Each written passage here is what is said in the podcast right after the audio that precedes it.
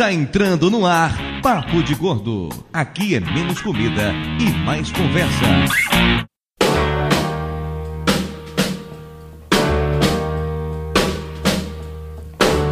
Through a party in the county jail. The prison band was there, they began to. The band was jumping and the joint began to swing.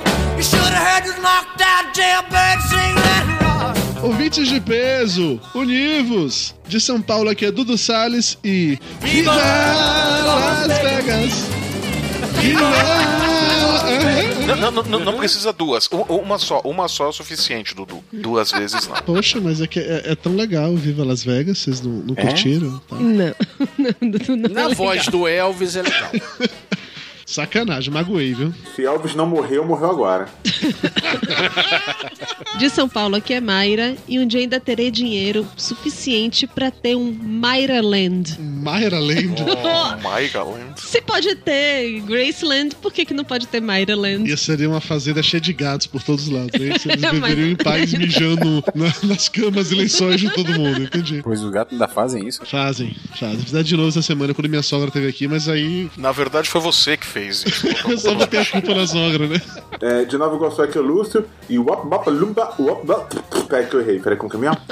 Wop Bop Lumba. Blop Bab. ah, Sei lá, pô. cara. Wop Bop Alumba a Blop Bambum. Isso rápido. A Viva Vegas foi mais legal que o seu, Lúcio, desculpa, tá? Pelo menos eu cantei, tá? Sim. Você quer que eu cante? Não. Você realmente quer que eu cante? Não, não, não, quero não. É, aqui de São Paulo é Flávio e Elvis não morreu. Ele se apresenta todas as noites num cassino em Las Vegas.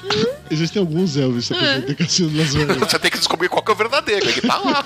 E qual que fez, é, que fez uma ponta em MIB? É que era um dos falsos. Ah, tá. Então tá bom. Diamagosa aqui, Doutor Tapioca. E eu curti a Elvis até ver um show dele vestido de couro. Não, não gosto mais. Por Qual é o problema com couro, Vinícius Tapioca? Você achou que era sadomaso pra você? Cara, que é isso? Não, não, não. Não dá, não rola. Ele em cima de um palco quadrado, com o povo em volta dele, suando. Aquela Feito calça um foi porco. descosturada, né, velho? Pelo amor de Deus, né? Eu não consegui tirar, não. De São Paulo eu sou o Ok Tok e Elvis ainda vai ministrar o meu casamento. Em Las Vegas. Em Las Vegas. É claro. Por favor, me Tem, tem, uns, tem viu? uns Elvis padre lá também. É. Sim. Exa- é- exatamente, é um desses. Ou ele ou Jimi Hendrix. Caralho, que Eu louco. acho que Jimi Hendrix seria melhor. É, eu questão de você escolher o que é que você quer na festa pós-casamento, né? Se comida ou maconha. Você faz a escolha por aí. O bom de casar com Jimi Hendrix, você não gasta dinheiro com gelo seco, né? Em compensação, o lance da comida é mais vantajoso. Por isso que a minha primeira opção é o Elvis. Entendi, faz sentido, faz sentido. Pois é, ouvintes, pensamos aqui de volta para mais um emocionante programa do Papo de Gordo. Hoje vamos fazer mais um episódio da nossa série Grandes Gordos para abordar uma grande figura gorda do universo. Porque esse aqui não é só da Terra. O Elvis, todo mundo sabe que ele não morreu, ele foi, na verdade, de volta para o seu planeta natal. É fato que Elvis ele ficou famoso no primeiro momento, ainda magrinho e bonitinho, mas a versão que todo mundo lembra dele, como ele morreu, a Fat Elvis, faz com que ele mereça o seu destaque como um dos grandes gordos da música, do cinema, da história, da humanidade e tudo mais. E do universo. E do universo, exatamente. E para isso, temos aqui hoje, mais uma vez, a presença do nosso especialista em música, o único cara que realmente sabe que tá falando o programa inteiro, Ok Tok do Máquina do Tempo. Eu ainda tô procurando esse tal especialista que você vive falando aí, cara. Eu, eu tô aqui a passeio. Você só desceu do disco voador do Elvis pra vir aqui, né? Eu- ele me deu uma carona vindo direto do DeLorean, de onde eu apresento toda segunda-feira aquele podcast musical com o Leandro Bucol, que deveria estar aqui, tá? Sua bicha capixaba. Pois é. Ah, ele é capixaba? Eu tenho uma coisa pra dizer. Eu tenho alguns amigos capixaba e descobri que esse negócio de baiano ser preguiçoso é porque ninguém não conhece capixaba. Agora, se você perguntar se ele é capixaba, ele vai dizer que é mineiro d'água. Então há uma boa discussão aí.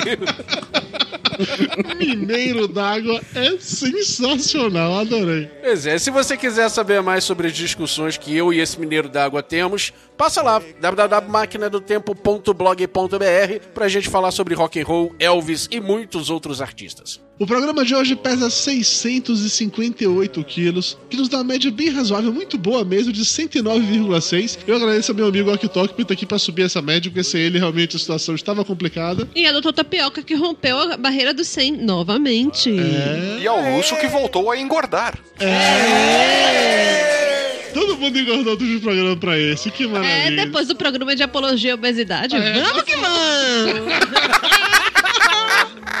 Enquanto vamos fazer com que todo mundo aqui se sinta ainda mais culpado por ter engordado nos últimos 15 dias, vamos fazer um breve coffee break e já voltamos.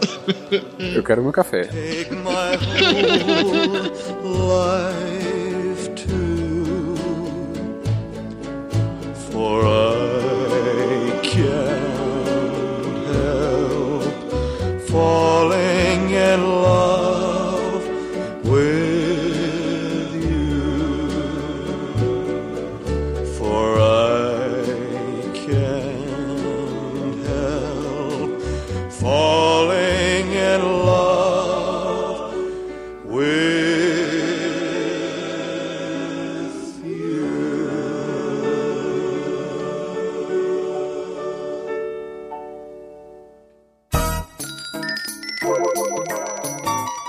Ainda tem pão? Mara já trouxe o café com bolo? Isso é bolo de quê, hein? Passa a, a faca. Pô, por favor, me dá esse pedaço de torta aí. Pedacinho do canto, do canto. Rapaz, Dudu é tão gordo, mas tão gordo, velho, que ele foi batizado no Sil hoje. aquele cara é muito chato. Pão, o pão tá quente? Eu quero pão quente. Ficou sabendo do Flávio? Quantos carboidratos tem isso aí? É muito calórico? Tem leitinho. Velho, passa o açúcar pra mim, faz favor. Velho, você veio tomar um cafezinho ou tá jantando? A comida é boa.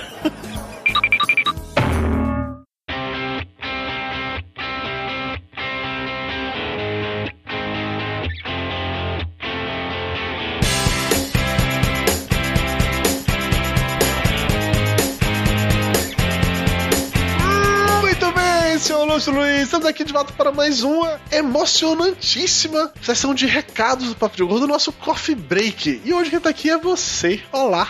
Oi, não sabe onde tá sua mulher, não, é? Sei sim, ela tá ali na sala neste momento, dançando ao som do rei do rock, Elvis Presley. Ó, ataque de oportunidade, hein? Total, total, total. Esse é um programa especial sobre a maior lenda gorda extraterrestre. Fala a maior lenda viva, né? Confessa. E...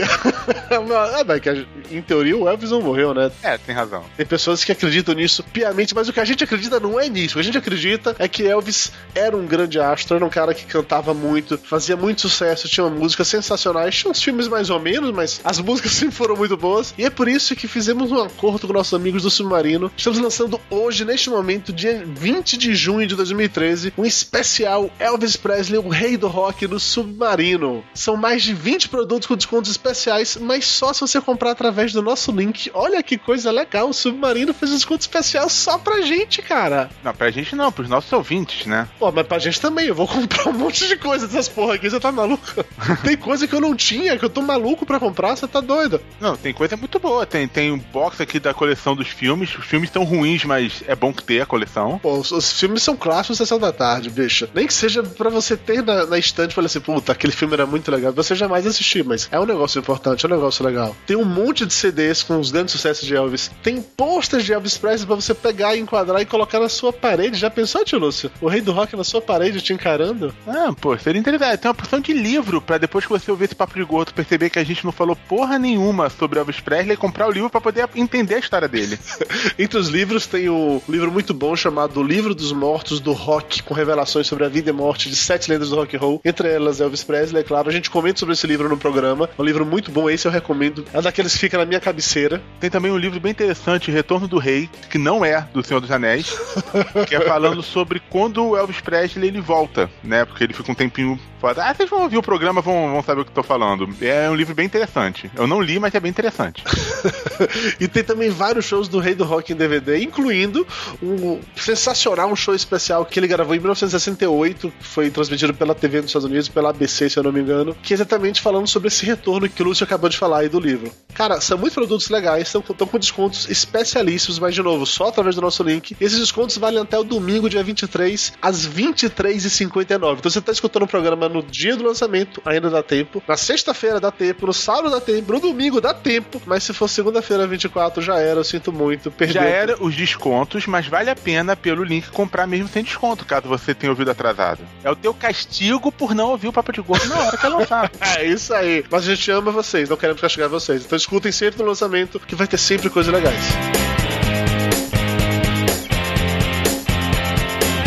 E no melhor estilo 011 1406. Não desligue agora porque não é só isso. Temos também novas camisetas do Papo de Gordo. A camiseta Viva Las Vegas, com o Morsaman pagando de. Como é que eu posso falar isso de Lúcio? Não é cosplay, vai. Ele não é um cosplay de Elvis, ele é mais do que isso, porra. Ele é o próprio Elvis reencarnado numa morta gigante. Exatamente isso. Camisetas Papo de Gordo Viva Las Vegas. Camisetas são confeccionadas em meia malha penteada, 100% algodão, fio 30, costura dupla, ombros reforçados, o que é bom pra gordos como eu que ficam puxando a camisa pra caber direitinho. Agora, o ombro reforçado é a parte de cima. Pro sovaco, continue usando desodorante reforçado. As camisas têm vários tamanhos P, MG, GG, XG e, é claro, o tamanho que você já conhece, DS, tamanho Dudu Salles. A minha é GG, tá? tá bom, muito obrigado por lembrar disso. A camisa vem nas cores preta, grafite e azul marinho. Tem link aqui no post. Confira, veja as camisas, vá lá comprar, recomendo demais. Você pode pagar com boleto bancário, cartão de crédito, dá pra parcelar no cartão, tudo lindo, maravilhoso. Clique e confira. E vá lá no ritmo, sabe? Viva Las Vegas!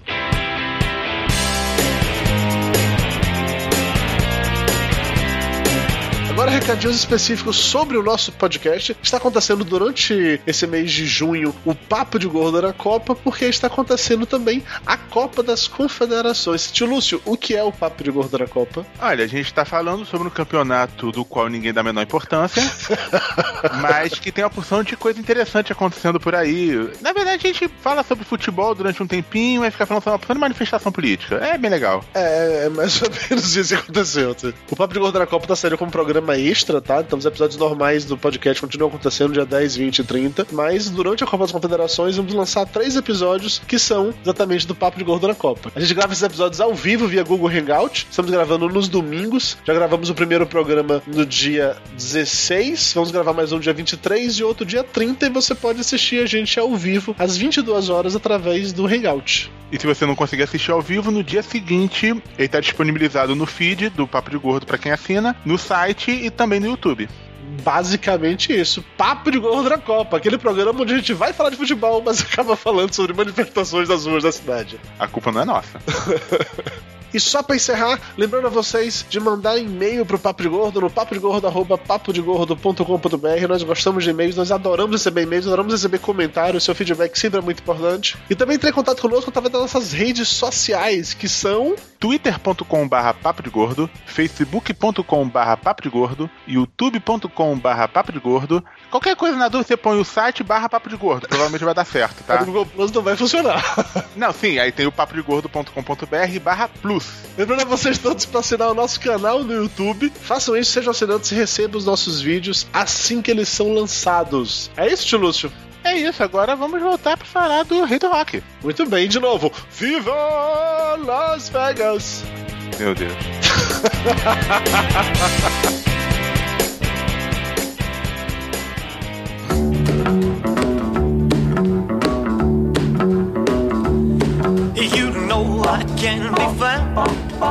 sitting home all alone. If you can't come around, at least please tell telephone. Don't be cruel to who heart is true.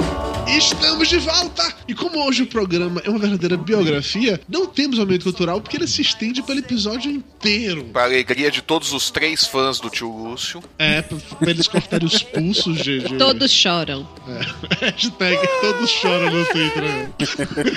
Toda leitura de e-mail tem pelo menos dois ou três falando que gosta. Exatamente, são os mesmos dois ou três. Eles só usam nomes diferentes, mandam e-mails diferentes e tal. Eu acho que o Lúcio contratou aquele serviço lá de namorada fake no Facebook pra mandar e-mail pra gente. Ah, eu sou fã do cultural. É uma boa, Mayra, é uma boa. Eu acho que faz sentido, faz sentido. Mas, senhor Oktok, nosso especialista em música, vamos começar a falar aqui sobre Elvis Presley. Você poderia nos falar sobre o nascimento dele, o nome dele, aquelas, todas aquelas putarias que você montou naquela pauta ninja pra gente, por favor? Que isso, ninja não. É uma pauta minimamente decente que, que cobre muito por alto, né? Para falar de Elvis Aaron Presley, que nasceu em 8 de janeiro de 1935 na cidade de East Tupelo. Tenta falar Tupelo com a boca cheia de farofa. Filho. Tupelo. Tupelo. É a mesma coisa que falar fifista. Tu pelo, mi pelo. E ele teve irmão gêmeo, é isso mesmo? É sério essa parada? É sério, cara. Quer dizer, teve naquelas, né? Porque o Jess. Ele matou no útero, né? Ele matou no útero, né? Quer dizer, isso não está comprovado. Não acharam a arma do crime. Sem contar que foi aquela história, né? Ele olhou pro irmão e falou: só poderá haver um baby. Exatamente. Ele olhou pro irmão e falou: Puta que pariu, tem outro aqui! Mata, mata, mata! Caralho, tem mais um! Tadinho, gente, tadinho. Que é isso, sacanagem. Mas é fato. Ele teve o irmão gêmeo, é. só que nasceu morto. Isso é o que vocês acham. Você acha que pra fazer tudo que ele fazia, um só dava conta? Não, precisava revezar. Olha só. Olha aí. Boa teoria aí. Ó, olha, só morreu um. O outro está vivo. Igual naquele filme do Batman que era mágico, que eu acabei de contar o spoiler no final.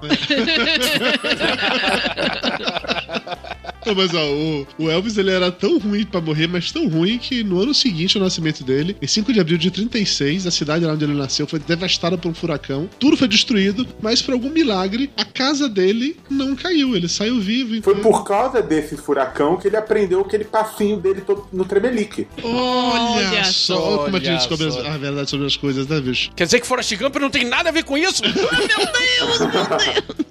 Puta, é verdade, cara. Que triste isso agora, é verdade. Forrest Gump não ensinou ele a dançar? Eu prefiro continuar acreditando na história do Forrest. Mais legal. Ah, é legal. Mas enfim, ó, o o Elvis ele era muito apegado com a mãe dele. Igual 90% dos homens. Sim. Quem não, né? Como é o nome da mãe dele, por favor, alguém que sabe falar inglês direito? Dona Elva. É Gladys Love Smith Presley. Gladys, não? Gladys Love Smith Presley, Presley. Fala direito. Não, na verdade depende da origem de onde ela veio. Veio da Polinésia Inglesa, então se pronuncia Gladys. Se é do Mississippi, é Gladys Love Smith Presley.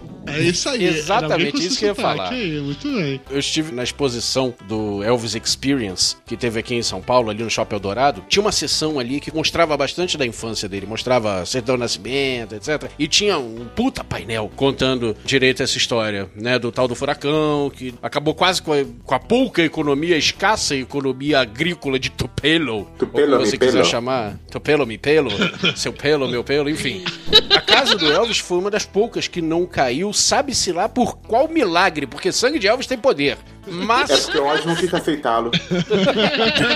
Não queria um novo mágico lá, é isso. É, mas aquilo foi, tipo, a gota d'água pra família do Elvis querer se mandar pra Memphis. Se eu não me engano, eu acho que eles só não mudaram de imediato porque eles estavam esperando o pai do Elvis sair da cadeia, porque ele estava preso, ficou uns três anos preso por estelionato. Pessoa boa. Eles saíram lá da cidadezinha de Tupelo e foram pra Memphis quando Elvis tinha 13 anos, em 1948. Foi lá nessa cidade que a carreira do Elvis realmente começou. Essa cidade que inclusive fica no estado do Tennessee. Assim como o Tupelo fica no estado do Não, Tennessee. Mississippi. Ah, tá no escrito Mississippi. ali. É. Ai, eu fiz a pauta, eu sou fodão, eu sei tudo que tá nela. Foda-se, não tudo bem, com Mississippi, Tennessee, é... É tudo no Kansas, é. é tudo no É Kansas. tudo redneck. Pô, essa é pior do que o Havaí agora. né? Memphis, Tennessee é tudo Kansas. Tudo, tudo vizinho, tudo vizinho. Ó, mas porra, Ah, mas eu acho melhor o nome de, dos Estados Americanos, né? Massachusetts. Não, só por curiosidade aqui, um parênteses rapidinho. O Rubiane morou nos Estados Unidos quando era pequeno, né? Morava em Worcester, Massachusetts. Acho que é só porque era difícil, né? falei, como tornar o nome Por que não mora ainda em mais Boston? difícil de pronunciar, né? E pior, sabe como é que. Eu vou botar no chat, você vê como é que escreve Worcester. Caralho! Nossa. No- Nossa, pronuncia assim mesmo? Worcester. Escreve Worcester, mas pronuncia Worcester. Nossa senhora. Muito bom. Feito esse breve interlúdio sobre a- o passado Sombrio de Rubiane. Não, mas sério, isso é uma parada importante pra comentar, porque eu acho que isso acaba revelando parte do comportamento de Elvis lá na frente, um monte das loucuras dele. A mãe dele era tão super protetora que até os 15 anos de idade, ela levava o Elvis até a escola, ida e volta. Ela fazia com que ele levasse os seus próprios utensílios pra não se contaminar de germes de outros alunos. Ah, por isso que ele só usa azul e, e entra sai pela mesma porta que entrou. Não, peraí, esse é outro. Esse é outro. Mas é uma parada de uma, é uma neurose foda, cara. Assim, acho que esse tipo de coisa com certeza não fez bem na cabeça dele. O jovem mancebo crescendo desse jeito. Ela tinha muito amor. É, um amor demais, eu diria até. É, até principalmente por esse tal desses Smiths. É Gladys Love Smith, tá certo? Será que não é... a mãe não é Gladys e o pai é Smith? E tava lá na. Não. Gladys Love Smith? Não. Não, porque o pai se chamava Vernon. Ui. O que criou chamava Vernon. Tô perguntando o pai. Que curioso. Mas pai é quem Ah, cria. vão ficar disputando agora quem manja mais. Lúcio tá todo meninão, né? Só pra eu passar a pauta com comentários pra ele, ele tá todo meninão. Ela tá achando que ele sabe tudo sobre a porra do assunto, né, Lúcio? Eu tô disfarçando, meu Tá filho. todo meninão. Igual você faz. Eu não li a pauta que Dudu magicamente escreveu e essas coisas todas. Com Ctrl-C, Ctrl-V. Só você, Mayra. Não Só li. você não lê. Mas eu, eu, pelo que eu sei de cultura elvística, é Cultura elvística. É tipo ele cultura foi élfica, né? ele foi motorista de caminhão e que foi descoberto quando ele foi gravar uma fita de presente pra mãe dele, não é isso? Sim, sim, Então. sim, sim. Isso a gente vai chegar Calma, daqui a mas a, a pergunta que eu quero fazer é o seguinte: como ele passa de uma mãe super protetora que não queria que o filhote dela se contaminasse com germes a ser motorista de caminhão usando aqueles banheiros e comendo nas espeluncas? Mas é motor de caminhão dos Estados Unidos é diferente, é mais glamour do que aqui no Brasil, entendeu? Não, não, Du, não, não, não, não, não. A resposta é simples. Com o pai trapaceiro, eles precisavam de dinheiro. sair da prisão e tal, não tinha dinheiro, tinha que se virar. O Elvis tinha que trabalhar. Quem mandou matar o irmão? Podia se encostar no irmão. Ele chegou a tentar ser músico. Ele só virou motorista de caminhão porque o, o Ed Bond, que era o dono lá da música, disse que ele era melhor motorista de caminhão do que cantor, que ele nunca ia conseguir ser cantor na vida. Ed Bond era dono da Dono música. da música. Da banda, dono da banda, dono da banda. É que eu tô lendo tudo misturado aqui na pauta do Dudu. Vamos botar ordem nessa, nessa cronologia. Ok, por favor. O Elvis, ele, como todo moleque de, de baixa renda que mora no, no- no cu do Kansas, ou do Tennessee, ou do Mississippi, enfim, é tudo no Kansas. Ele precisava, por mais que a mamãe super protetora quisesse deixar ele debaixo da asa e não soltasse mais, ele tinha que trabalhar. Então ele foi trabalhar de lanterninha de cinema, ele já, foi- ele já trabalhou como caminhoneiro, enfim, e numa dessas, é claro que ele, em paralelo, ele cantava, ele tocava. Aliás, ele ganhou o primeiro violão porque ele queria, porque ele queria uma espingarda, ele queria uma arma. Então, pra tirar essa ideia besta da cabeça, esquece o papo de arma, moleque, toma um violão aqui e vai tocar. Tá vendo que é no Kansas? que Tinha que ser no come- Kansas essa porra aí, ó. tinha que ser no câncer.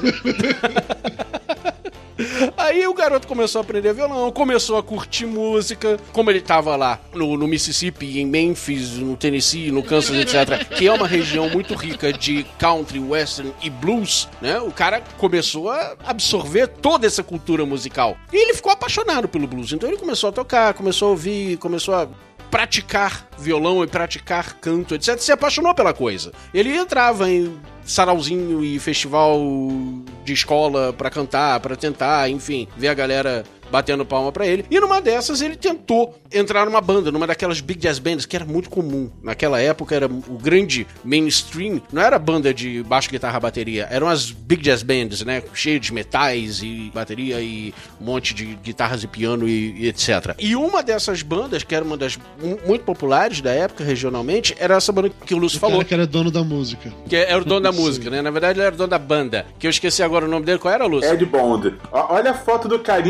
parecido com o Elvis Presley nos últimos dias. Nossa. Realmente. É, se tirar o corpo, deixar sua cabeça, parece mais com seu peru. Parece. E aí, aí foi isso que aconteceu. Ele chegou lá pra fazer aquele teste, cantar, e o Ed Bond respondeu isso que o, que o Lúcio falou, né? O cara virou pro Elvis e disse: Cara, é melhor. Você, como cantor, é um excelente caminhoneiro. Continue a dirigir. Continue nessa profissão que você vai se dar Muito melhor. bem. Depois desse episódio, aí sim veio o que a Mayra falou. Ele queria dar um presente pra mãe e ele encontrou, ele ficou sabendo que lá em Memphis tinha um estúdiozinho de gravação que era de um cara chamado Sam Phillips, que também era dono de uma gravadora pequena, uma gravadora independente chamada Sun Records. Além dele ter esse selo, ele tinha esse estúdio onde ele abria as portas pra quem quisesse. Olha, X dólares por hora de gravação e você chega aqui, canta o que você quiser, grava o que você quiser. Beleza. Ele foi lá, gravou uma ou duas músicas pra mãe lá, pro vinilzinho, pra dar de presente pra mamãe, etc. E, ao contrário do que as pessoas falam, não foi aí nessa gravação ele chegou lá e magicamente cantou That's Alright Mama e oh, abaixou uma luz ali, coro angelical. Não, não foi nada disso. Não, isso foi no tá? Blues Brothers.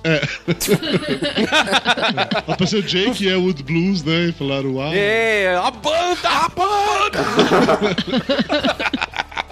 Não, não foi nada disso. O que aconteceu? Ele foi lá, conheceu o Sam Phillips, e aí, a partir desse dia, ele se encantou com o cenário de, de estúdio, de gravação, o processo de gravação e a galera tocando, etc. Ele virou aquele moleque chato que fica no pé do dono do lugar, sabe? Ah, Sam, como é que. Como é que funciona isso aqui? E pra que, que serve esse botão? E como é que funciona o microfone? E como é que o pessoal vai gravar? E não sei o que. Sabe, fica o, o molequinho chato que fica perguntando. Foi isso que o Elvis virou durante um bom tempo. Tipo um Lúcio. Ah, e quando foi que ele pintou o cabelo? Essa eu não sei. Também não. Mim não. Dudu, explica aí. Elvis já era originalmente louro, começou a pintar o cabelo nos anos 50. Explica aí, Dudu. É basicamente isso. Não tem o que explicar. Ele resolveu pintar o cabelo de preto. Por quê? Sabe Deus. Por quê? Por que, pintam você que viu a exposição e que tinha lá um monte de informações sobre Elvis na infância. Elvis na infância era loiro? Cara, eu não vi Elvis louro, não. Ih, rapaz, momento de tensão agora, hein? Momento de E agora? Segunda informação falsa da pauta do Dudu. Ouvintes do Papo de Gordo, vocês se conhecem realmente a história do Elvis, ao contrário dos aqui presentes. Por favor, confirme a minha versão de que ele era loiro e que pintava o cabelo de preto. Por favor. E não precisam mais ouvir o resto do programa, porque vocês já viram que. Já viu que agora daqui é só ladeira abaixo, né? Tá, em que momento descobriram ele, já que é assim? Descobriram no seguinte: tinha um determinado artista, que eu não vou me lembrar agora qual é, que estava gravando na Sun Records e o cara deu um furo. Vamos chamá-lo, por exemplo, vamos chamar o nome fictício de Leandro Bucol. Ok, muito bem, muito bem. Pessoa especialista em dar o furo, beleza. Exatamente. É, grande músico, grande cantor, né, dos anos 50. Chegou, disse que ia gravar com a banda naquele dia e só chegou assim, faltando cinco minutos, o cara disse, porra, vou me atrasar, vão começando sem mim. Tapioca? Né? Podia ser o Timaya também, mas tá valendo. Aí nessa banda toda parada e o, o Sam Phillips tava batendo cabeça porque deu um problema lá na- na- no equipamento de gravação, ele tava consertando, não sei o que. Bom, deu um gato ali, uma gambiarra. Vamos ver se dá certo agora essa gravação. Quem é que chega ali pra cantar? Aí chegou o moleque, moleque, vai lá, vai lá, canta alguma coisa lá. Aí ele, ah, vamos tocar That's Alright Mama, vai. Pá, ligou o rec pra ver se funcionava, o garoto começou a cantar. Puta que pa que voz é essa? Como é que tu nunca me disse que tu sabia cantar desse jeito, moleque? Você nunca foi aí. perguntou, tio. Exatamente. Cara, isso parece 90% desses filmes da Disney, de- desses seriados. A menininha, ninguém leva fé nela, aparece uma coisa, de repente um show miraculosamente ela que tem que cantar, vai lá e canta e todo mundo adora. E agora você sabe de onde vem toda a magia da Disney, Lúcio. E aí é nesse momento que o coro de anjos que o Ock falou que não teve da primeira vez, agora teve? Exatamente. Jake Elwood dançando, Aí a- o James Brown lá no, na, no frente da igreja. Exatamente, e o Jake, o Jake Blues começa a gritar: A banda! A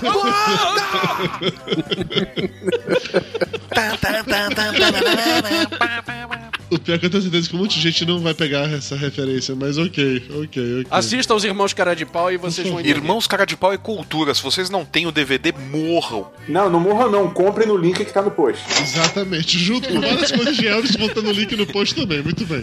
E depois morram. Só depois depois que pagar a pagar a fatura. fatura. Assistam também pra morrerem mais cultos. Ou não morra e continue escutando, é melhor, é melhor. Querer matar meus ouvintes, por favor, pessoas desagradáveis. Que chato isso. Ok, continua, vai, pelo amor de Deus, me salva antes que eles resolvam matar mais alguém.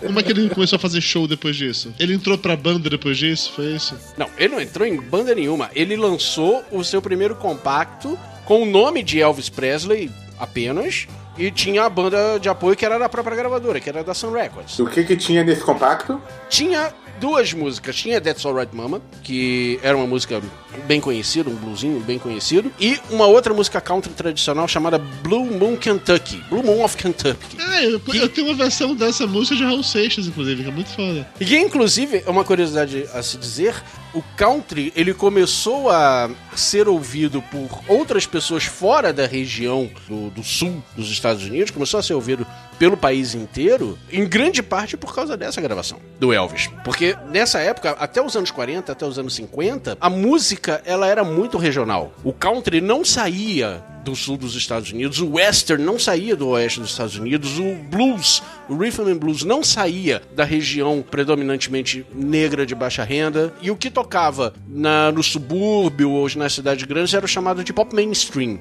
Isso não saía das suas regiões. Começou a sair quando as rádios começaram a transmitir em âmbito nacional, começaram a ter rede nacional, as gravadoras ficaram grandes, vieram as grandes gravadoras que tinham estrutura para distribuir disco pelo país inteiro. Aí sim é que as coisas começaram a se misturar. E com essa gravação de Bloom of Kentucky é que o pessoal, por exemplo, do norte dos Estados Unidos começou a entender que existe um negócio chamado country. Graças ao Elvis. Olha só, tá vendo? Mas você fala que o Elvis era foda. O Elvis era foda, porra, aí, ó. Quem falou isso? Você, Quem falou Lúcio. que o Elvis era Você. foda? Quem falou tá maluco? Eu falei um quando? Tá doido? Eu vou ter uma gravação em algum momento você dizendo isso. É, a gravação vai ser assim: Elvis era foda.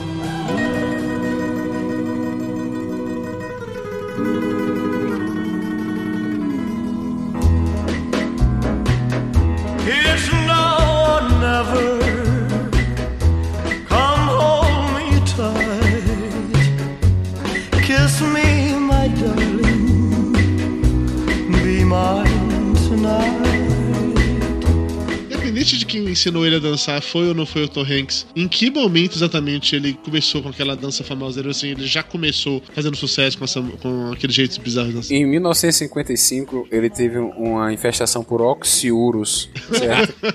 que provoca uma coisa chamada tenesmo, também conhecido como prurido anal. E ele estava com a mão suja de um sanduíche de pasta de amendoim e não podia se coçar. Então ele começou a dançar. Aí eu falei, pô, legal, isso pega. Pega o caramba, coça aqui. Você tem um sabugo de milho aí pra me arranjar? E isso foi evoluindo até chegar na rocha, né? É, por aí.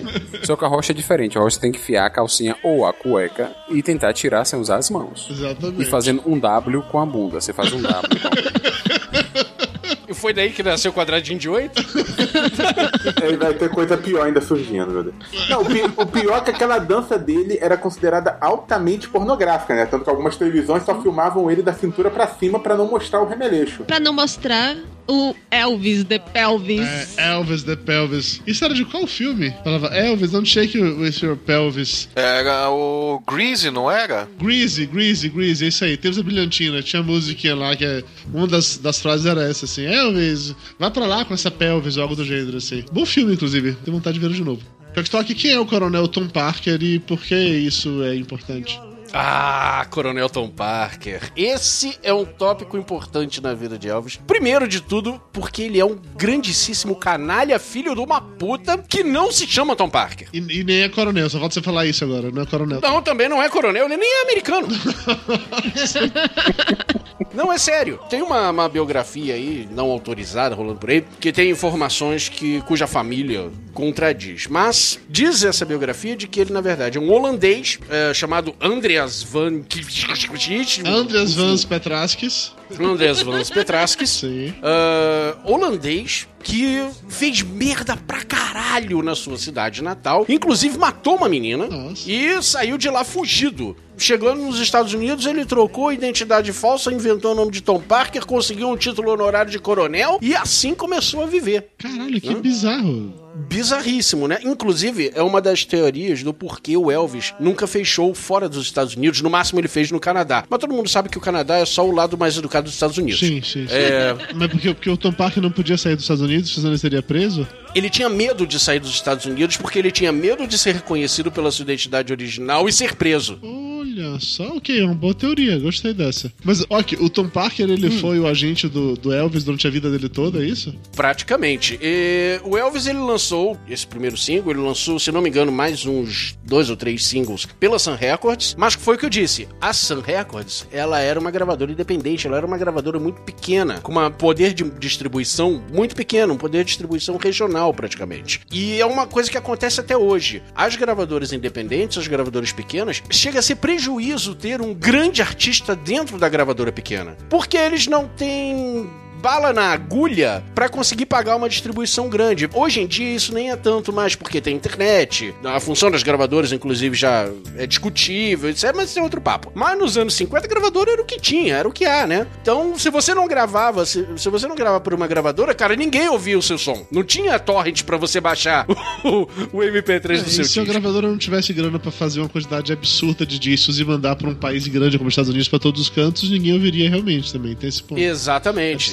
distribuição era um exatamente. fator importante. Exatamente. Então o Elvis conseguiu tocar nas rádios, todo mundo pediu o disco do Elvis e não tinha como distribuir agora, fudeu. Foi aí que chega o Coronel Tom Parker, vê essa situação toda, enxerga o Elvis como um puta produto comercial, vira pra RCA, que era uma, uma gravadora major, uma gravadora grande, e vira, deixa eu negociar esse menino, levo ele pra, vou empresariar ele e coloco ele dentro da RCA. O Sam Phillips olhou, beleza. Olha, tá faltando poucas semanas pro Elvis, pro contrato do Elvis acabar aqui com a Sun Records. Eu poderia esperar essas semanas acabarem e te dar ele de livre espontânea vontade, mas quer saber? Vou cobrar uma taxa exorbitante, a exorbitante taxa de 35 mil dólares para vender o Elvis. Muito bom. Bom, naquela época isso é dinheiro pra caralho, né? Sim, sim, naquela época era dinheiro pra caramba, né? Mas pensa nisso, cara. O Elvis custou apenas 35 mil, mesmo sendo dinheiro pra caramba na época, apenas 35 mil dólares para se tornar mais tarde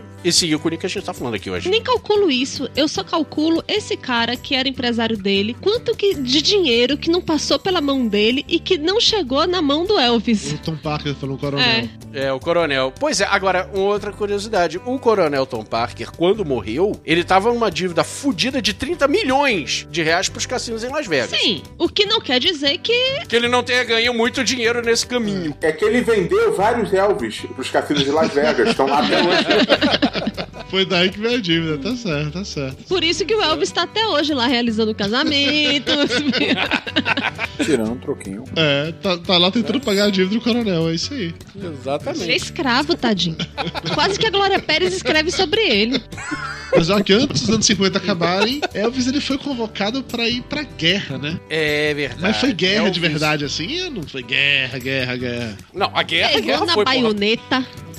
Guerra existiu, agora Elvis lutar são outros 500, né? Mas em E- 58, exato. o que- o que era? Era a guerra da Coreia em 58? Vietnã, não. Vietnã? Não, cara. Não, não, Não, não, foi não, não. antes. Não, não, não, não, não, não, foi na Wikipédia, 1958.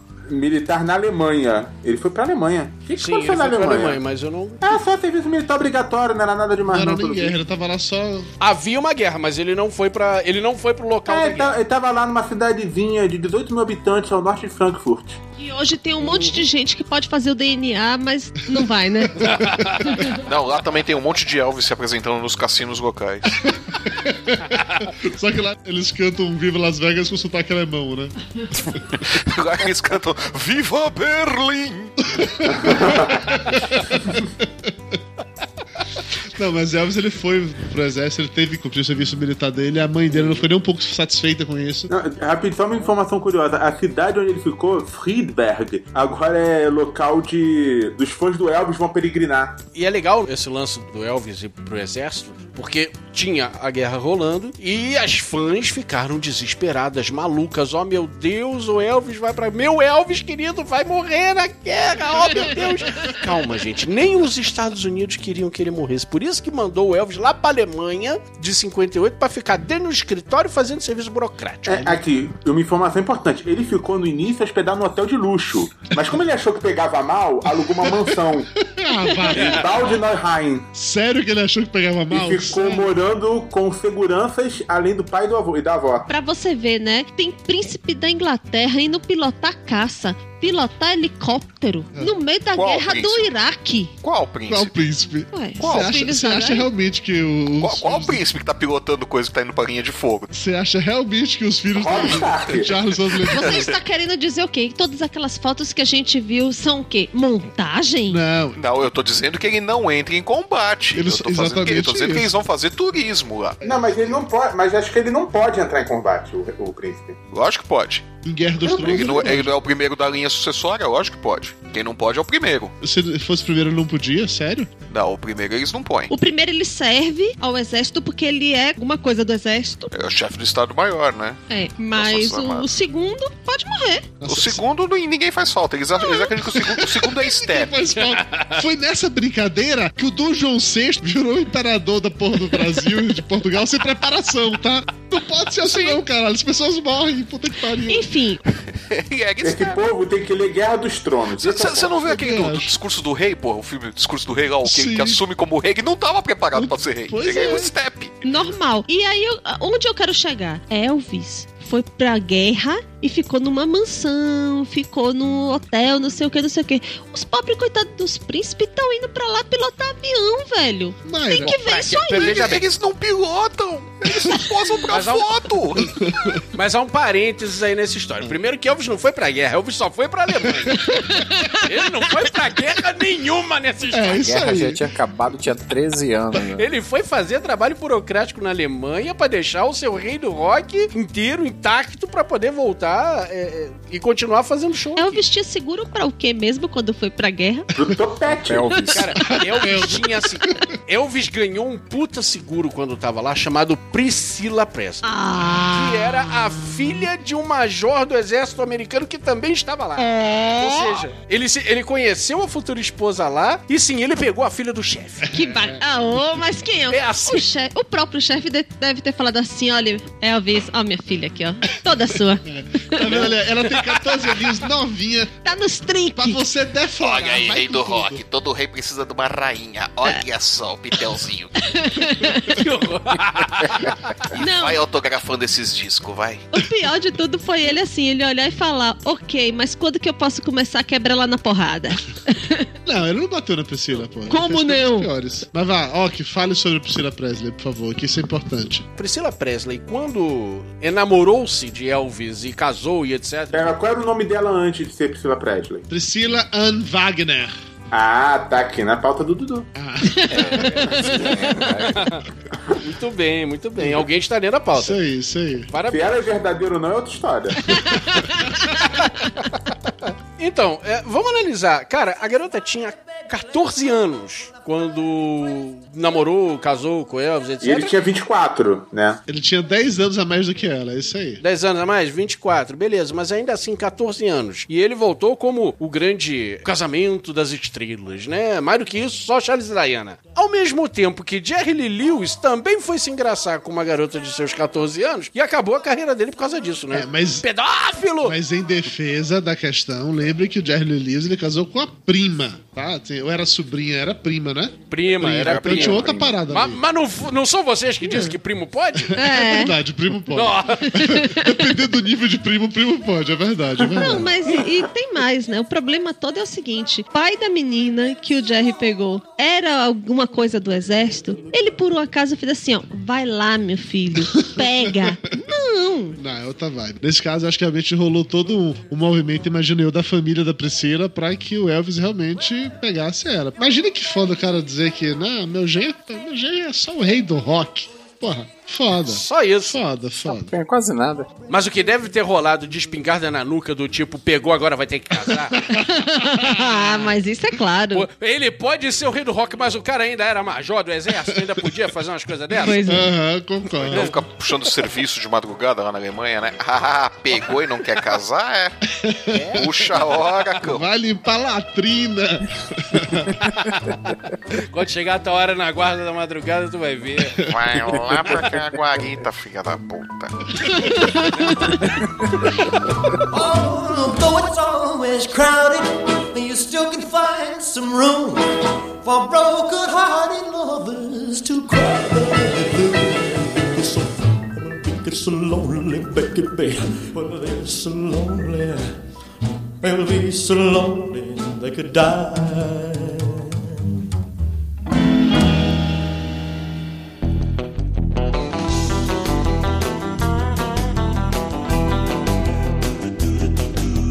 Camiseta Papa de Gordo, viva Las Vegas! Veja o Morsa Man abraçando seu Elvis interior. As camisetas são confeccionadas com 100% algodão, ombro reforçado nos tamanhos P, MG, GG, XG e, claro, Dudu Salles, se você é um gordo de verdade. Link aqui no post, confira e abrace você, o seu Fat Elvis.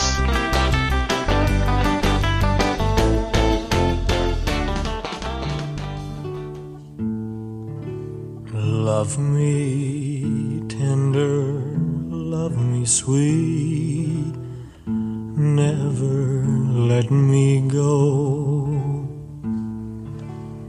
You have made my life complete, and I love you so.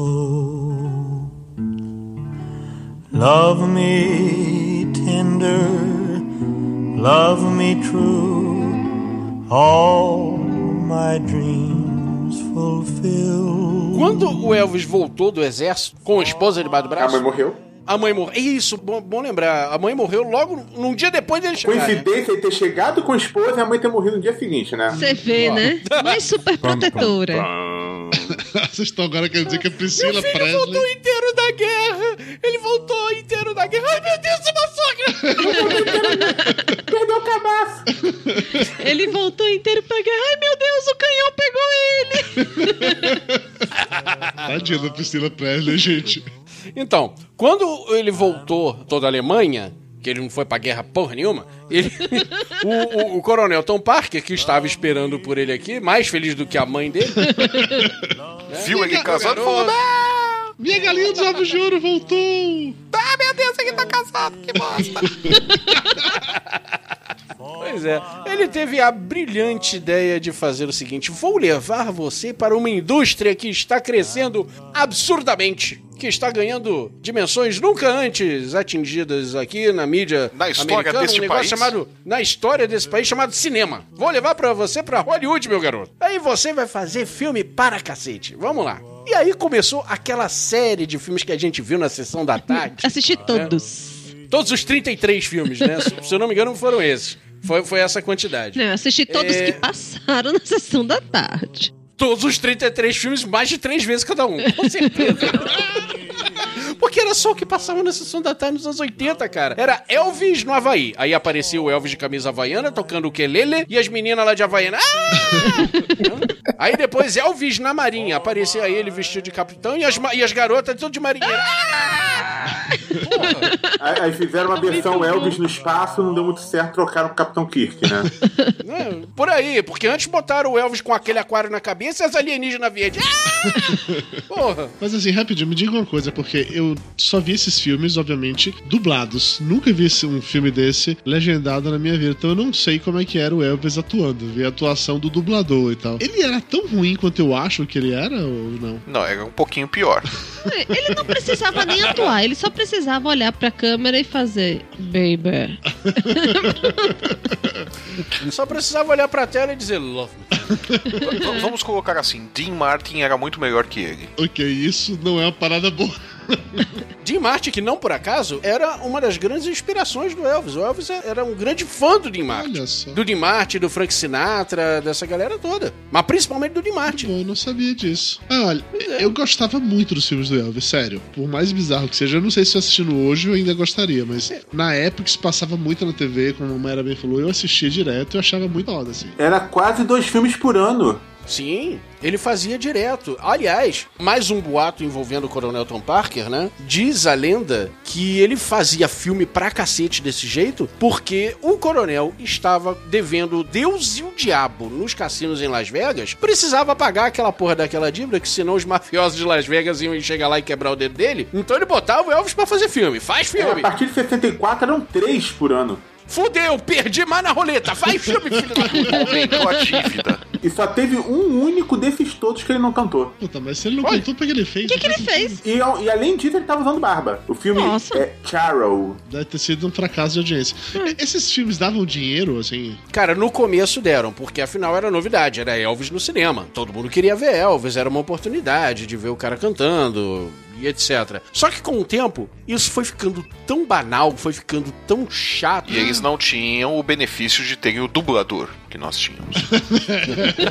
Eu tinha que ver realmente filme com Elvis. Exatamente. Mas então, esses filmes eles começaram dando dinheiro, mas dado momento parou de dar dinheiro, é isso? Porque, obviamente, tinha 3, 4 por ano, não tinha mais graça nenhuma ver essa merda. Tipo série de TV. Exato. Além de não ter mais graça por ano, vamos lembrar que estamos entrando nos anos 60. E nos anos 60, o cenário musical estava mudando. A Inglaterra estava fervilhando e certos quatro rapazes de Liverpool estavam bombando nas rádios. Então foi neste momento que Elvis fez igual o Lúcio, se recolheu em posição fetal no cantinho. Não, foi nesse momento que Elvis fez igual ao Lúcio. Começou a comer feito um desgraçado. Por aí, por aí, foi exatamente Ia isso. Foi- o Flávio falou de brincadeira, mas foi exatamente isso que começou a acontecer. O Elvis entrou numa depressão fodida, começou a tomar remédio pra caralho, ele tomava remédio pra tudo, sabe? Toma, eh, pra acordar, ele precisava de um estimulante. Pra dormir, ele ficava elétrico, precisava de um calmante. Pra cagar, ele precisava de um laxante. Porra, ele começou a tomar remédio pra tudo. Exatamente pra tudo. E comer igual um desgraçado. Foi aí que ele descobriu a maldita da pasta de amendoim, que ele se lambuzava igual urso com mel em desenho animado, sabe? Eu tô visualizando, ele tá dançando. Sabe os desenho animado quando mete assim a patona no potão de mel? É, Era isso, era o Elvis com pasta de amendoim. Fora o cardápio variado e muito saudável, Light. né? Que a gente vai falar aí daqui a pouco, totalmente light. Agora, agora vocês imaginem a coitada da Priscila aguentando isso, né? Não aguentou. Ela não aguentou e trocou Elvis pelo professor de karatê. Karatê. É muito escroto. Exatamente. É, tava Como é que era o nome do cara? Daniel San? Chuck Norris. Miyagi. Era Miyagi Petraskis. Não, informações interessantes sobre o Fat Elvis. Antes de, de morrer, ele consumia cerca de 90 mil calorias por dia. Pra fins de comparação, isso é o dobro do que um elefante asiático come. E mais ou menos o que o Lúcio come. Exatamente. Não, comia. E olha que o Lúcio não é assim. Só no café da manhã, era mais de 5 mil calorias. Ele comia 6 ovos quentes com manteiga, meio quilo de bacon, 250 gramas de linguiça e 12 biscoitos amanteigados. Que é isso? A sobremesa. E um cafezinho com adoçante. É, É, é quase meu sogro. Quando a gente fez o programa sobre nojios alimentares 2011, um ouvinte nosso, Fernando Frutuoso, ele mandou um e-mail com um trecho de um livro chamado O Livro dos Mortos do Rock. Eu tava conversando sobre esse livro hoje com o Rock. E aí, nesse livro, ele tá descrevendo umas paradas bizarras, assim, nojentas que o Elvis comia, né? Vou ler exatamente o parágrafo em questão que ele mandou, que isso é muito bizarro, é muito escroto. Vocês precisam ver isso, tá? Primeiro, vale a pena deixar claro que esse parágrafo que eu vou ler na sequência, ele veio logo depois do autor do livro explicar que o Elvis tinha que dormir usando fralda geriátrica, porque ele tomava uns remédios tão agressivos, mas tão agressivos pra emagrecer, que ele, Ele se se cagava o tempo todo, tipo o Lúcio, entendeu? Então, Pô, Tomou xenical, é é, isso? vai ser o xenical dos anos 70. Imagina how extreme. Então ele dormia de fralda geriátrica. Olha a parada. E aí lá vem a descrição do negócio. Todas as manhãs, Elvis continuava se deliciando com sua omelete espanhola de seis ovos, com batatas douradas e 20 fatias de bacon. No jantar, ele mandava pra dentro quase meio quilo de bacon crocante, uma porção quádrupla de purê de batatas com molho de carne para dar liga, mistura esta que ele colocava em uma batedeira até virar uma papa e comia com as mãos. Como petisco, Tô falando, igual o urso do desenho. Tá me dando uma fome. Como petisco, ele consumia um sem fim de sanduíches de manteiga de amendoim e geleia de uva, picolés de chocolate. Cara, o irmão dele não foi assassinado, foi comido. Foi devorado. Picolés de chocolate e outros sabores e jarras de iogurte. Doces eram como drogas para ele, assim como as drogas eram seus doces. E seu apetite por ambos era tão insaciável quanto compulsivo. Seus tratadores, tá assim no livro, tá? Tinham de vigiá-lo perto do horário das, das refeições, pois muitas vezes ele apagava em virtude dos remédios e os alimentos parcialmente mastigados precisavam ser removidos de suas vias aéreas. Cara, Esse era o rei do rock, cara. Nossa, e quem tiver curioso sobre esse livro, o link tá aí no post. Exatamente, eu recomendo o livro, é bem interessante. Fora de sacanagem mesmo, tá? Não, ele ele é bacana, ele é bacana. Eu conheci alguns outros trechos dele. Esse do Elvis eu não tinha lido, mas eu conheci alguns outros trechos dele que é bizarramente interessante. Muito foda, muito foda. Recomendo. Agora, isso me deu fome, cara. Eu tô preocupado. Qual qual parte? Aquela parte de bater o purê de batata.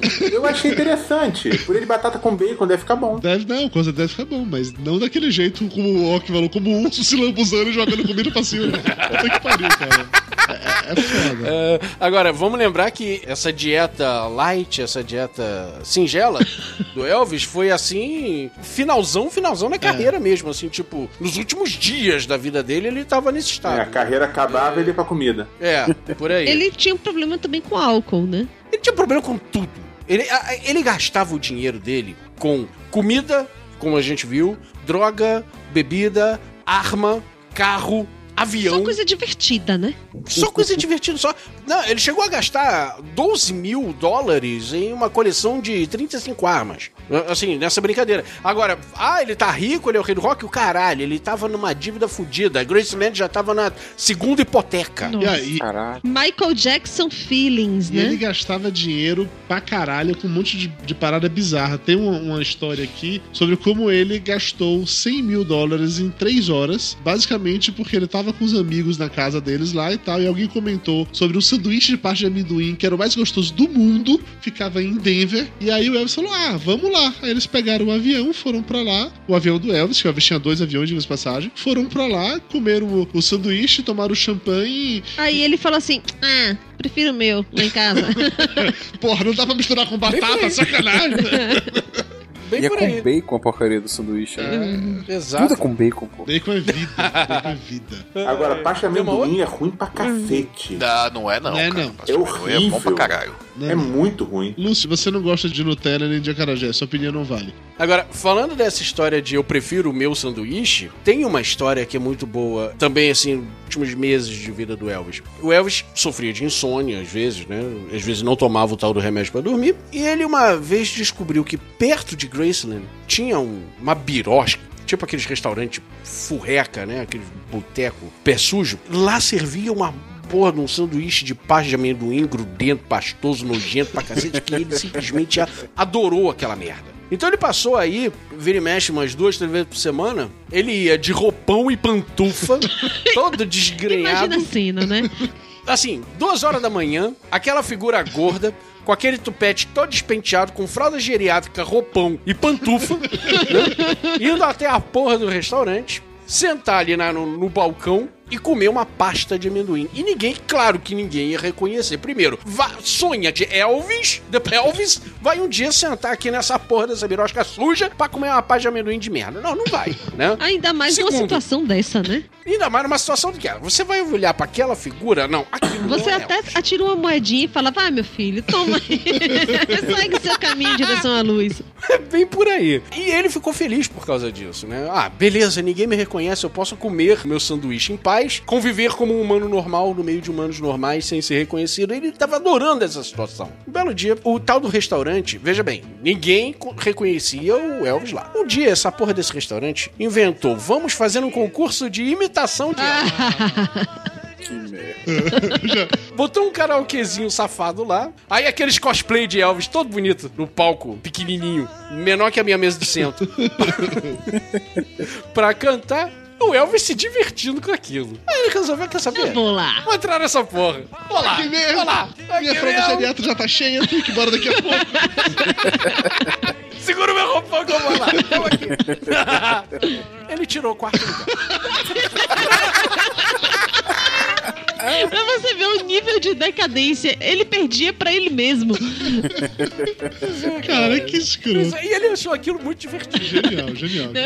o cara entrar no concurso dele mesmo e É, girar e falar, não, não foi em segundo lugar. Eu fui quarto. Quarto lugar. Ou seja, tinham três caras lá que eram mais Elvis do que eles. E ele era o Elvis, porra. I'm leaving town, baby. I'm leaving town for sure. Well, then you won't be bothered with me hanging round your door, but that's alright. That's alright.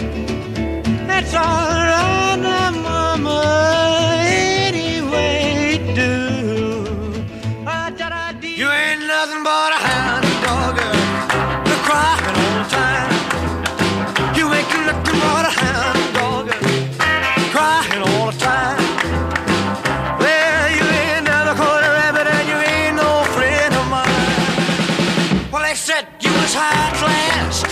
Antes dele chegar nessa, nessa fase fodida aí de, de fim de carreira realmente, ele meio que se reinventou nos anos 70 em Las Vegas, não é isso? Exatamente, ele virou o rei de Las Vegas. E tá lá até hoje. Tá lá até hoje, ao som de Viva Las Vegas. Mas antes disso, ele precisou de dar uma puta guinada na carreira, porque, como a gente tinha falado, os filmes viraram coisa banal, ninguém mais queria saber de Elvis, porque todo mundo já tava cansado de, de Elvis por causa dos filmes. E aí veio a ideia de fazer um um especial na televisão, na NBC, ele vestido todo de preto, com calça de couro, mas por que que foi feito daquele jeito? Primeiro porque a NBC queria uma coisa mais comedida pra impedir do Elvis de sair rebolando e mexendo a sua pelvis na televisão de novo. Que seria realmente Então, inadmissível, né? Já, já basta os quatro cabeludos de Liverpool vindo aqui a- aterrorizar a gente. Não precisamos disso aqui de novo. Calma. E o Elvis adorou a ideia porque foi um retorno, uma espécie de, de voltar ao Elvis musical, a fazer música, como ele sempre quis fazer, como ele fez no início da sua carreira. Ele não queria ser o produtinho, o galanzinho, né? Isso aí foi invenção do, do, do Tom Parker.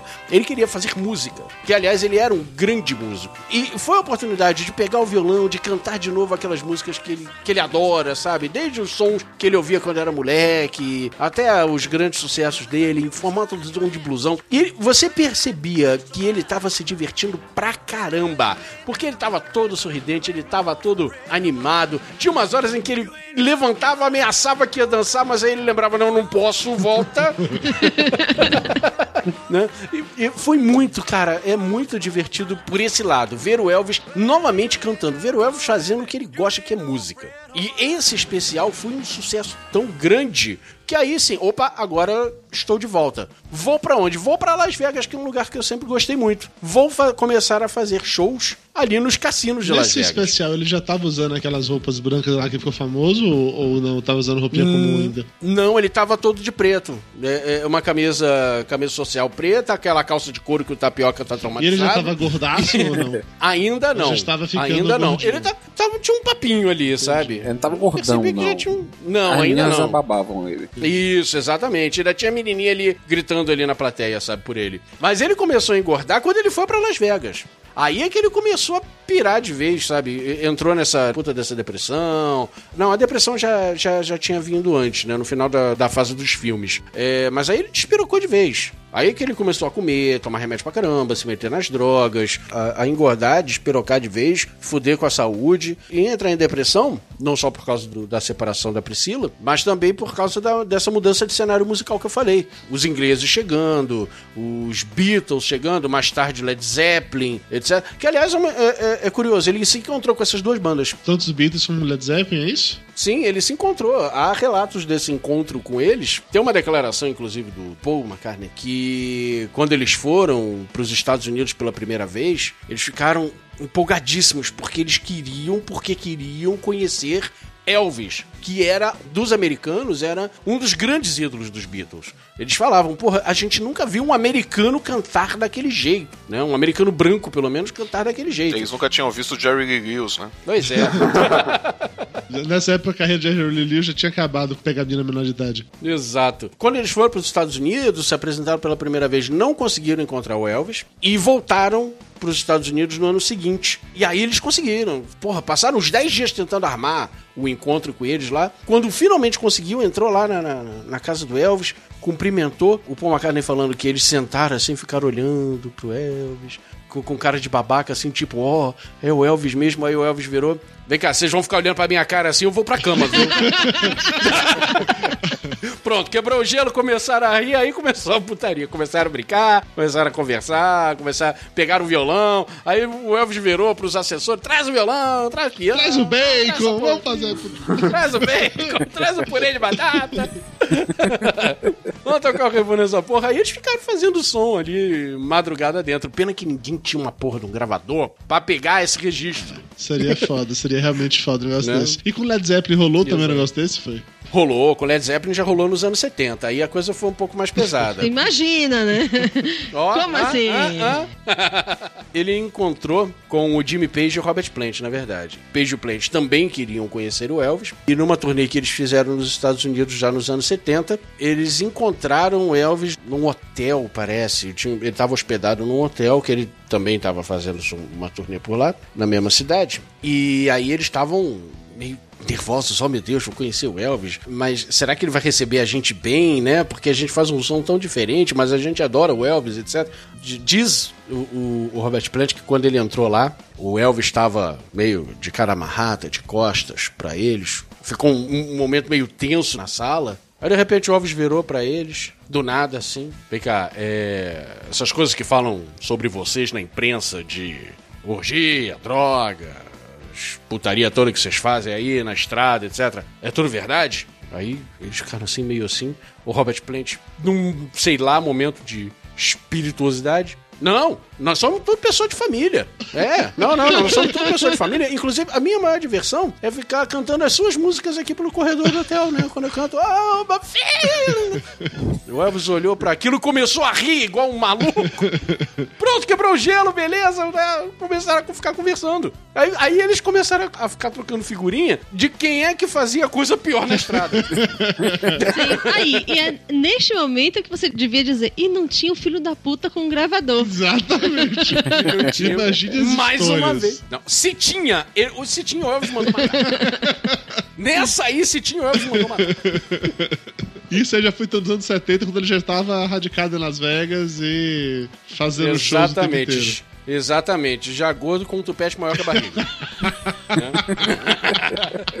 Tadinho do cara, porra. Sacanagem, sacanagem. Ah, tadinho nada, cara. É que você não foi na mesma exposição que eu fui. Se- chegou nessa parte, tinha um, um corredor grande, com as, duas as duas paredes do corredor eram só vitrine, com manequins daqueles macacões ridículos que ele usava. Mas, cara, era coisa, cada coisa mais cafona, mais brega que a outra. Não era só o clássico macacão branco com franjinha, tá? Tinha azul celeste, tinha vermelho com, com ornamento de, de toureiro. Não dá ideia pra Dudu, não dá ideia. Eu, eu eu vi na, durante as pesquisas, eu vi uma, uma- alguma fonte, não sei até, que ponto se é verdade ou não, mas que aqueles macacões brancos, os primeiros, né, que ele começou usando antes de ficar nessa putaria toda, que meio que marcou o final da carreira dele, que foram ideias do próprio Elvis, que era inspirado nos kimonos de karatê. Que o Elvis, ele era karatê, que ele era faixa preta, se eu não me engano. Era faixa preta ou faixa Ah, marrom. não, mas aí Oitavo não. dan. Mas peraí, calma aí. Não, e a fralda geriátrica era inspirada no sumô. É. não, não, peraí, peraí. Então era uma coisa assim, mais dor de corno, porque a mulher dele tinha largado pelo professor de karatê. Aí o cara vai lá em homenagem ao karatê, faz aquelas coisas. Ué, agradecimento! Leve e paga as contas, pô. O, o professor de karatê levou a mulher, mas ele continuou apaixonado pelo karatê. Não pelo professor e nem pela mulher. O karatê não tem nada a ver com isso. O culpado dessa história é o professor. Na verdade, o culpado da história era ele, né? Que ficou muito louco da vida e a Priscila não aguentou viver ao lado do louco do Elvis que virou nos anos 60 e 70. Tanto que ele começou a arrumar namorada problema, começou a sair com prostituta. E aí, cara, faz parte. É, é mais um item dessa derrocada dessa ladeira abaixo da vida do Elvis que a gente tá Será que Elvis agora, teve a né? oportunidade de pegar Marilyn Monroe? Não sei. Era, não era presidente. Não sei. Ele era só Tava lá, é, tava lá por Hollywood, tava lá por Las Vegas, tava lá por um monte Mas ela não gostava de monarquia. Você imagine, né? Marilyn com, com Elvis. Ia ser interessante. Pra eles. Tá, mas aí uma vez lá em Las Vegas, basicamente ele fazia show em cima de show e ganhava dinheiro e jogava no cassino, é isso. Jogava no cassino, jogava na arma, jogava no carro, jogava no avião, jogava na droga, jogava na Jogava comida, nas putas. jogava nas putas, tudo com quantidades assim exorbitantes. Chegou uma época em que ele comprou assim do nada. Ah, tô com dinheiro no bolso aqui, tô com uns trocados. Comprar uns 15 Cadillac dá pra família. É, Feliz Natal! É, mas estamos em junho, né? Ah, mas eu acho a parada super digna da Cadillac as pessoas. Eu adoraria que alguém me desse um Cadillac também. Eu sou super a favor, super a favor. Se tivesse um parente rico e tal. Cara, eu vi um Cadillac Exato. desse lá, no- acho que no sul, daqueles museus de automóvel que tem lá perto de Gramado, Canela. Uhum. E a porra do Cadillac tinha várias putarias, banco aquecido, direção hidráulica, O nome disso não é putaria, é item de conforto. Putaria é outra coisa. É o que você faz utilizando tudo isso. Eu sei que é um homem casado tem filho pequeno, então não lembra direito como é, mas putaria é outra coisa, Vini. É, isso, isso são itens de conforto. Velho, eu uma- me contaram uma piada que eu achei ótima, né? Diz que a, a mulher é que nem a Coca-Cola. No início é normal, depois que casa fica light, depois de um tempo fica zero. Né? Que bizarro, que bizarro. Lúcio postou um link aqui dizendo que Elvis pegou o Marilyn Monroe. Foi? É, segu- segundo um agente, anos depois, em 2000 e pouco, confessou que por uma noite eles deram uns pega lá, mas ele na época não contou pra ninguém porque não podia. É, ser mó cascata pra ganhar um pouco de audiência. Agora que os dois morreram, eu posso inventar o que eu quiser. Eu posso falar até que o Elvis pegou o Kennedy. Pronto, quem que vai me. me É, não, mas a fonte desse link veio de um lugar confiável, Yahoo Respostas. I'm proud to say that she's my buttercup. I'm in love. I'm all shook up. Ooh, ooh, yeah, yeah, yeah. Ooh, ooh, yeah, yeah. I'm all shook up.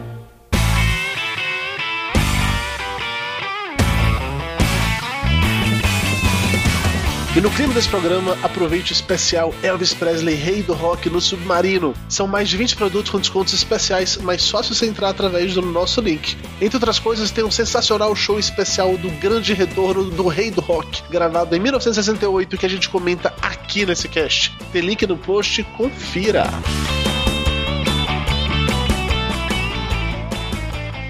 Well, it's one for the money, two for the show, three to get ready. Now go, cat, go, but don't you step on my blue suede shoe.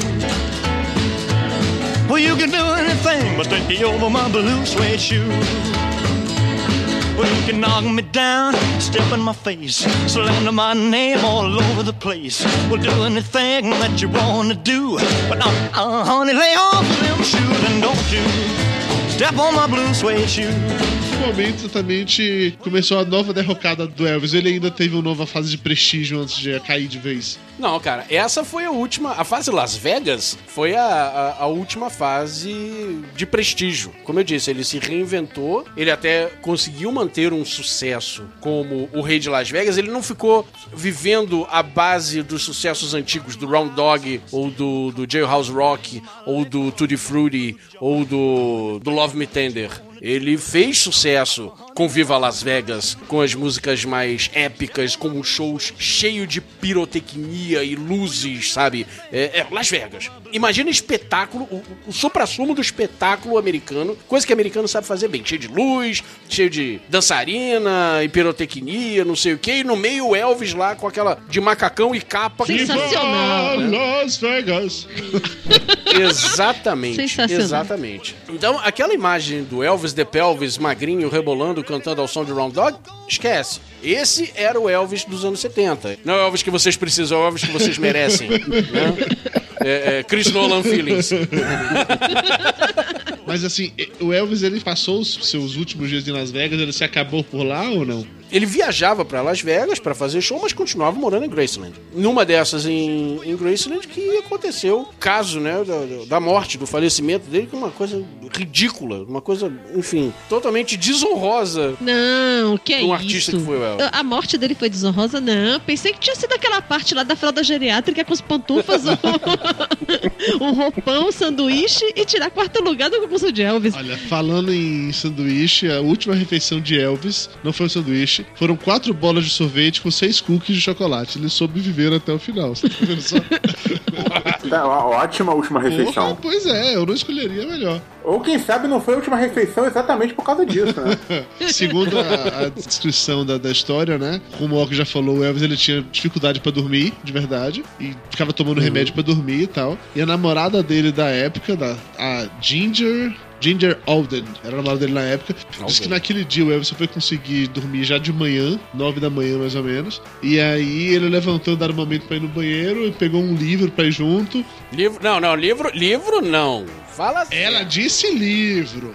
Ah, ela pode ter dito livro, mas vamos falar certo. Ele pegou a Playboy do mês. Porque era isso que ele gostava de ler no banheiro. Mas ele pegava Playboy pelas piadas. Claro, E as entrevistas. Não vamos esquecer que nesse mesmo dia, durante, durante a parte da manhã, da tarde, ele tinha ido no dentista e o dentista tinha metido nele um, um remédio, um anestésico. E aí falou. "Uh". Uh, quase, hein?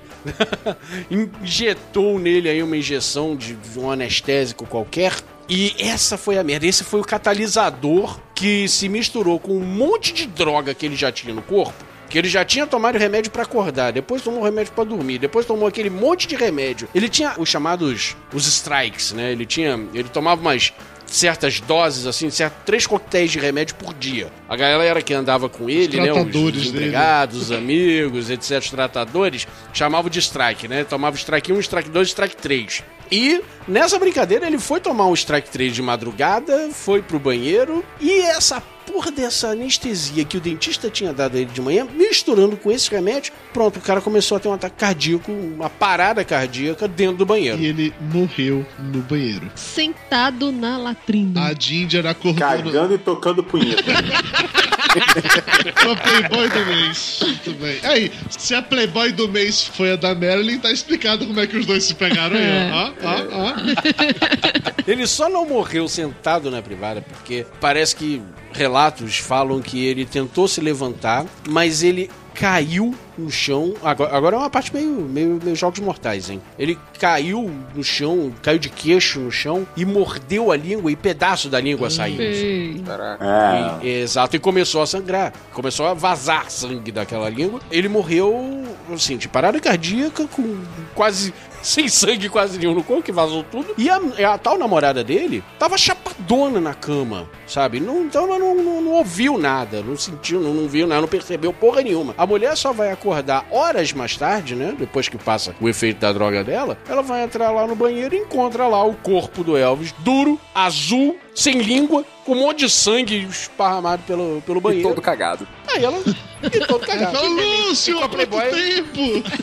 Ó, essa aqui é a Playboy do mês de quando ele morreu. Puta que pariu. Mentira que você achou isso.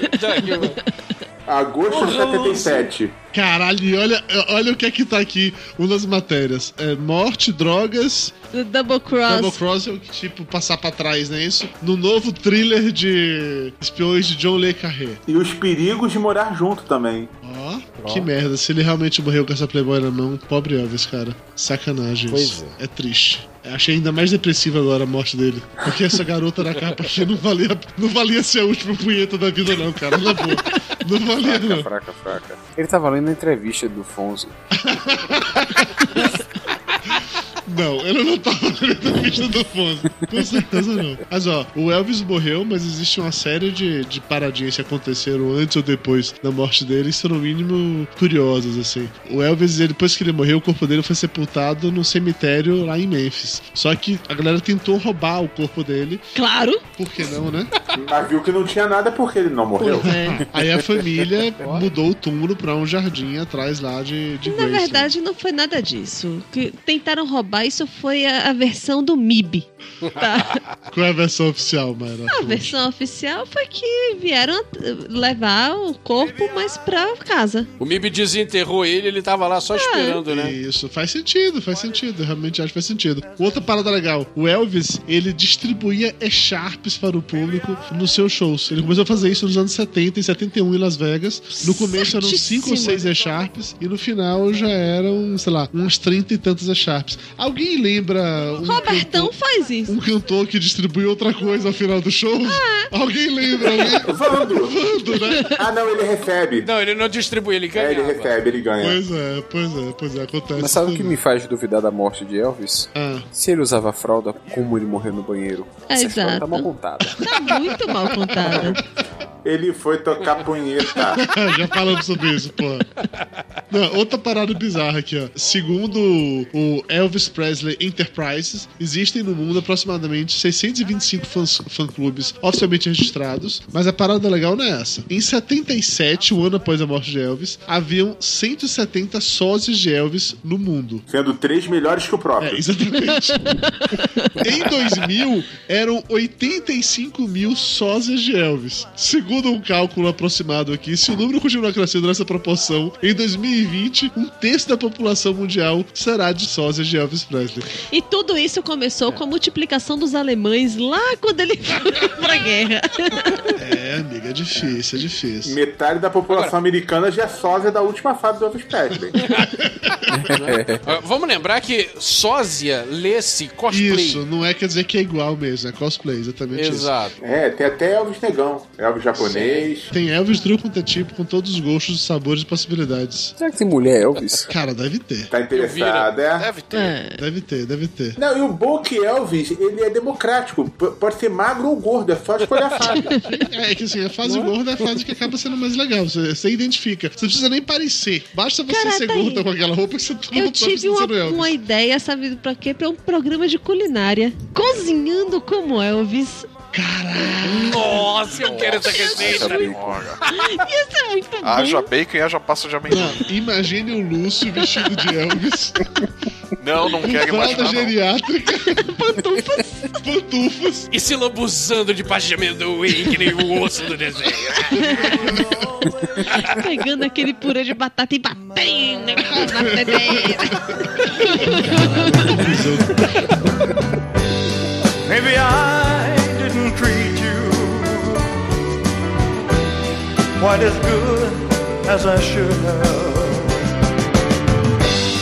Maybe I didn't love you quite as often as I could have. Maybe I didn't hold you all those lonely, lonely times. And I guess I never told you I'm so happy that you're mine. Maybe I didn't treat you. Ô, Lúcio, só pra saber, você fez evento cultural ou não? Lúcio. Tá fazendo agora. Lúcio morreu. É, disse que a internet dele tá caindo e voltando, caindo e voltando. Ai, que delícia, caindo e voltando, caindo e voltando. Alô? Ah, não paga, não paga. Vini. Pô, realmente eu não sei. Canta aí, diz, sei lá, que igual o Elvis você gosta de Tender. Love me tender. Caraca. É, o programa vai ser divertido. Vai ser. O ritmo tá bom. Canta You Are Always on My Mind. You are always on my bacon. Vamos pro nosso. Vamos pro nosso. Vamos pro nosso quê? Vamos pro... Os nossos nada, porque não tem mais e-mail, sua É banda. o seguinte, não vamos não, continua. Gente, dá um, um tempinho aqui, porque o Leandro mandou um, um SMS perguntando: já começou a gravação? Eu tô falando Responda aqui. pra já ele que começou. sim. Aí você responde, você já tomou no cu? Depois, se ele quiser chegar agora, eu coloco ele na conversa. Ele continua, não tem problema- nenhum, não. Pronto, já Você é mais cara de pau do que eu, velho. Porra, é impossível. É, porque você não tem momento cultural pra chegar depois, né? Então tá bom. Você tá lendo? Porque, inclusive, na cidade dele foi devastada por um furacão. Exatamente. Tá aqui, o, o terceiro tópico aqui da pauta. Claro, porque que eu escrevi, entendeu? Então eu posso usar a pauta quando eu escrevi, ora. Não, quem escreveu, Escreveu foi deixa eu ver, a última né? pessoa que atualizou o C. Wikipédia. A última pessoa foi o Zaldic aqui na Wikipédia. Antes dele foi o 18706 que atualizou, tá? Tá bom. Não, mas olha, o último filme do Elvis, esse aí que tá no link, ele é interessante. Tô mandando o trailer aí. Ah, puta que pariu. Elvis a porn parody. Tá bom. Ah, esse não nem abriu aqui no minha. Não, não abra, não. É a paródia pornô de Elvis. É o Lúcio Tá, querendo ser ok. engraçadinho. Super engraçado você, Lúcio. Super engraçado você. Cara, Não, eu sério, não sei nada do que tá sendo falado, tô tentando de algum jeito participar. Muito bem. Continue, continue- fique no cantinho aí em posição fetal que já ajuda. Ainda bem que quando ele era lanterninha de cinema, ele não encontrou o Biroque, né? Miote. Miote, isso. Ah, tá. O Miote. É, o Birote Caraca, é o que faz meios. é- o eu- Miote é o que faz putaria Ah. no cinema. Não mistura, por favor. É tudo nome Não esquisito. mistura, por favor. Papo de Gordo. Com a gente é menos comida e mais conversa.